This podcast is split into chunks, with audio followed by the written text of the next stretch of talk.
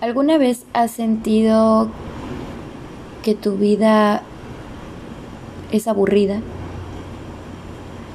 Que mm, no te han pasado cosas interesantes ni chidas que puedas recordar cuando estás así con un grupo de amigos y te dicen, oye, ¿qué es lo más, lo más chido que te ha pasado en tu vida? Y tú dices, puta, algo chistoso, algo bueno, algo y te quedas pensando y, y, te traumas porque no sabes qué decir de si tienes experiencias chidas o no en tu niñez, en tu adolescencia, en tu vida adulta, porque como las cosas van cambiando, el ser humano tiene la capacidad de bloquearse y de bloquear cosas del pasado. Fíjate que yo Descubrí esa capacidad estudiando la programación neurolingüística cuando me convierto en un coach, cuando hago la certificación, cuando, cuando empiezo a hacer esos ejercicios y empiezo a verme a mí misma que he sido muy severa conmigo, que no le ponía amor a las cosas, que todo lo veía muy difícil, muy duro, que no podía alcanzar metas porque, porque no, porque no eran para mí. O simple y sencillamente mis cambios de humor eran muy fuertes. En un momento podía estar feliz y en otro momento podía estar triste y en otro momento podía estar súper enojada y nada tenía sentido. Y luego resulta que cuando estás con tus amigos y empiezan a hablar de cosas chistosas, dices, güey, a mí nunca me ha pasado algo que me haya marcado de manera de risas, ¿no? Que, que, que, cuentes una anécdota y que digas, esto me hizo súper cagar de risa porque me pasó y, y, fue muy chistoso, o fue una experiencia inolvidable, o fue algo que me gustó mucho. Yo no, yo me acuerdo que mi niñez fue muy dura en el sentido de que si yo me voy a mi niñez cuando tenía 9, 10 años, pues murió mi abuelita y que a los 12, 13 pues me cambié de ciudad y que a los 16 me rompieron el corazón y que a los 26 me enamoro por primera vez perdidamente de mi ex marido y que a los 32, casi 33, este pues ya no estaba casada y que fallece mi papá. o sea, y entonces yo empiezo a recordar mi, mi edad y empiezo a recordar cosas, cosas malas, cosas, cosas tristes. Bueno, no malas, pero que, que pasan, que suceden y que, y que me hacen recordar una juventud de mierda, ¿no? Y decir, bueno, ¿qué sí me ha pasado de forma positiva? Pero claro, como siempre estamos con la mente de cosas, de las cosas negativas, de lo, de lo mal que nos tratan, de lo mal que la pasamos, de lo mal que lo vivimos, no tenemos experiencias chidas. O no recordamos experiencias chidas. Pero yo después empecé a recordar cosas de mi niñez, de que podía jugar con mis vecinos en la calle y que no había peligro de nada porque podíamos jugar a la pelota, porque podíamos andar en la calle corriendo como chivas locas y no pasaba nada, ¿no? A cierta hora de la noche ya te metías a la casa, te bañabas, comías algo, cenabas, tus papás estaban ahí y te dormías para el día siguiente. Sí, hay, hay un dicho, ¿no? Que se hizo muy popular, que éramos felices y no lo sabíamos porque tuvimos esa educación y porque crecimos así. Hay quienes siempre van a tener sus recuerdos tristes porque son, y me incluyo, incapaces de recordar cosas padres, cosas buenas, cosas felices. Cuando íbamos de visita de México a Tamaulipas, em, bueno, en la Ciudad de México a Tamaulipas, eh, era una cuestión de felicidad que yo cada vez que llego eh, que, pasamos ya a San Luis Potosí y que dice bienvenido a Tamaulipas, es así como que me vibra el corazón y la piel se me eriza y me pongo eh, sentimental y me emociono y quiero ver a mi familia y, y pasar por donde yo vivía y esos recuerdos porque, porque me hacen feliz. Yo no sé en el momento que llegue a visitar Argentina otra vez en mi vida, que si llego a ir, que me encantaría, que sea con, con un proyecto o que sea solo por visitar a mi familia que dejé allá, vaya a sentir lo mismo, ¿no? Yo creo que sí, porque también tuve momentos muy, muy felices, anécdotas, más allá de, de si terminó o no mi matrimonio, tuve muchas cosas padres que en su momento moría de risa y en su momento lloré de risa y en su momento y en su momento no. Pero sí me quedé pensando, dije, bueno, a ver, yo estudié programación neurolingüística y me certifiqué como coach porque muchas de las cosas de los ejercicios que yo hacía en ese curso me ayudaron no solamente a recordar mi vida, no solamente a hurgar en mi pasado para saber por qué o por cuál o para qué elegí tal situación, tal cosa y a dónde me llevó, aunque yo estaba consciente de que era la única persona, yo, que iba a vivir las consecuencias de lo que decidiera en ese momento. Entonces me di cuenta que yo siempre viví para los demás y nunca me di cuenta en ese momento que tenía que vivir también por mí. Decidir por mí, hacer algo que me, que me gustara, para vivir esas experiencias que con los años se pueden volver anécdotas que te causen felicidad y que te causen risa y que te causen gracia y que digas qué chido que la pasé y qué chido que, que, hice esto porque porque fue algo bueno y me marcó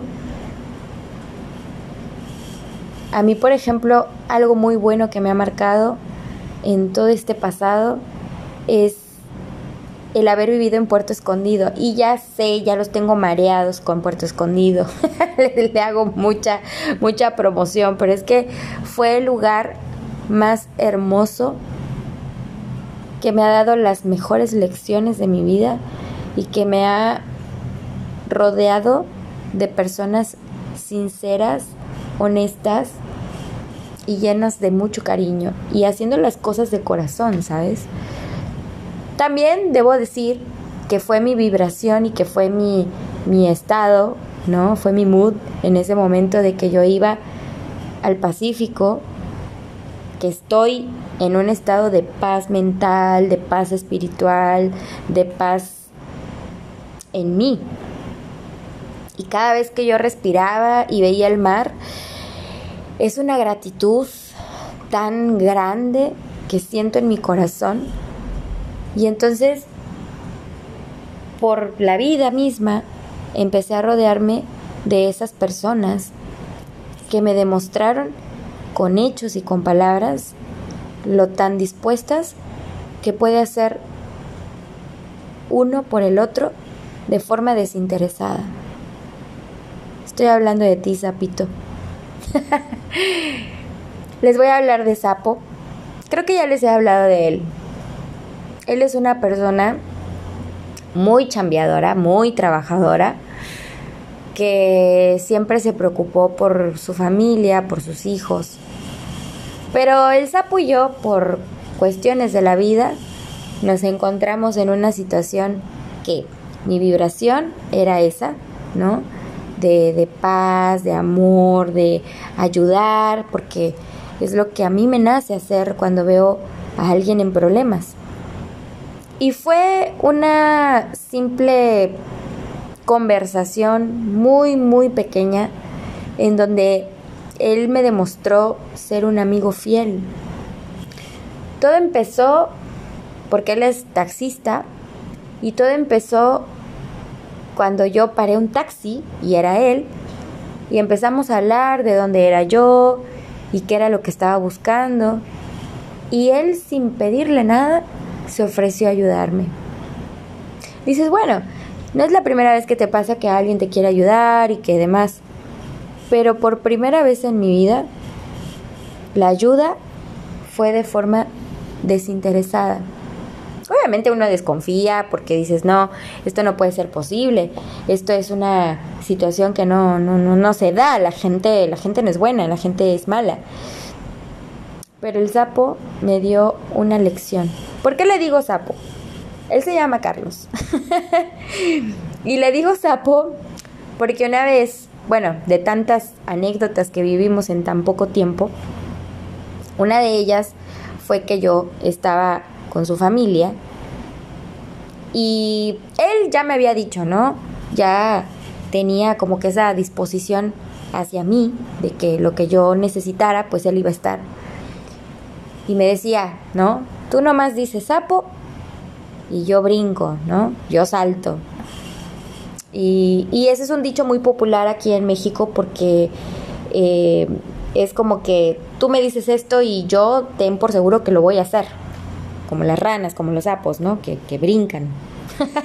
que lo mueves tantito y brinca.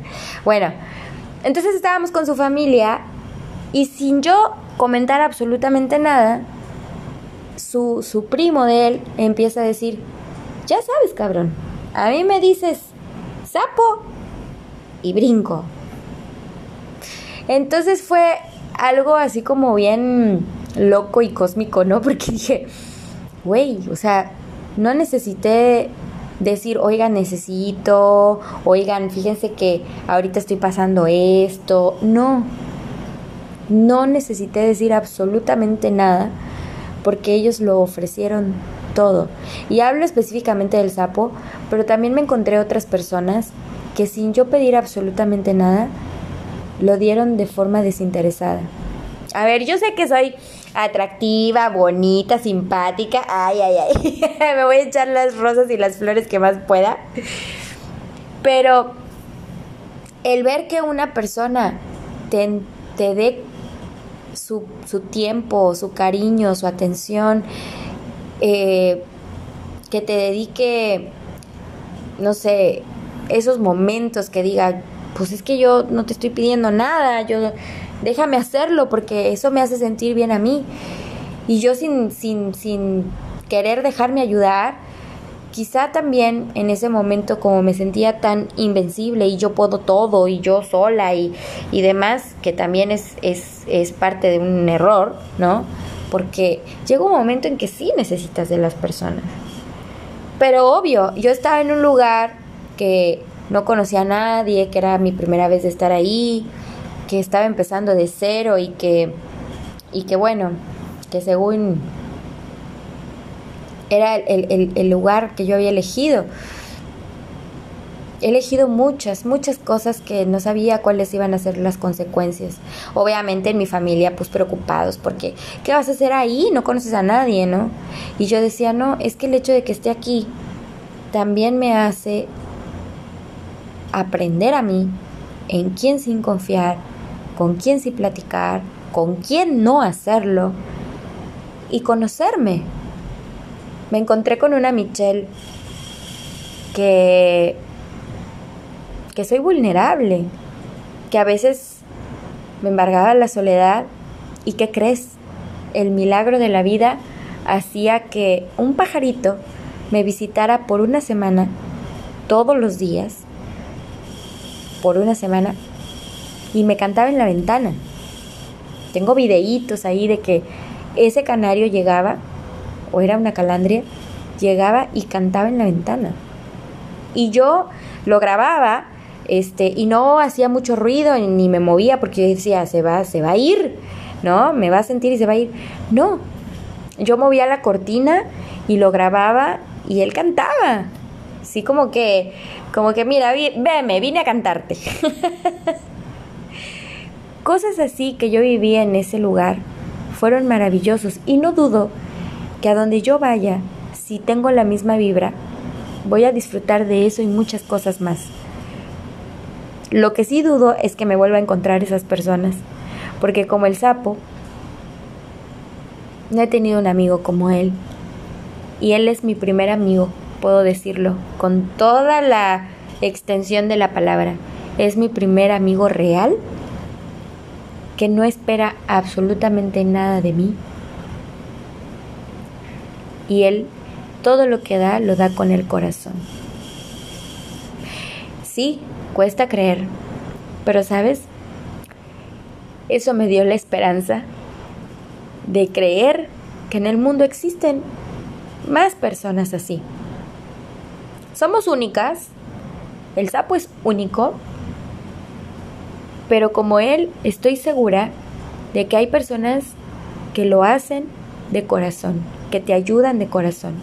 Yo creo que si tú haces una memoria y quitas todo lo negativo de tu vida y empiezas entonces ahora a recordar cosas positivas, aunque no te caes de risa, pero que te saquen una sonrisa y, y te traigan esa, ese alivio, esa felicidad personal de recordar cosas chidas, créeme que en ese momento se te va a abrir algo en la mente, otra otra puerta donde tú vas a ver a las personas que estuvieron ahí, que sin pedirte absolutamente nada, te dieron todo. Amor, comprensión, un oído, un abrazo, ayuda, que quizá no pediste y te dieron, que quizá tú decías no necesitar y realmente necesitabas. Gracias, gracias, gracias, Sapo. Gracias, Carlos, por ser esa persona. Lo que hiciste conmigo, te invito a que lo sigas haciendo con todas las personas que te topes en tu vida. Y no solamente te lo digo a ti, me lo digo a mí porque me diste una gran lección. Y esa lección es también ofrecer mi amistad y mi ayuda en mis posibilidades, obviamente, porque tú en tus posibilidades, así fue. En mis posibilidades es una promesa que me hago a mí misma de que cuando me nace de corazón voy a estar ahí. Pero como tú, nadie.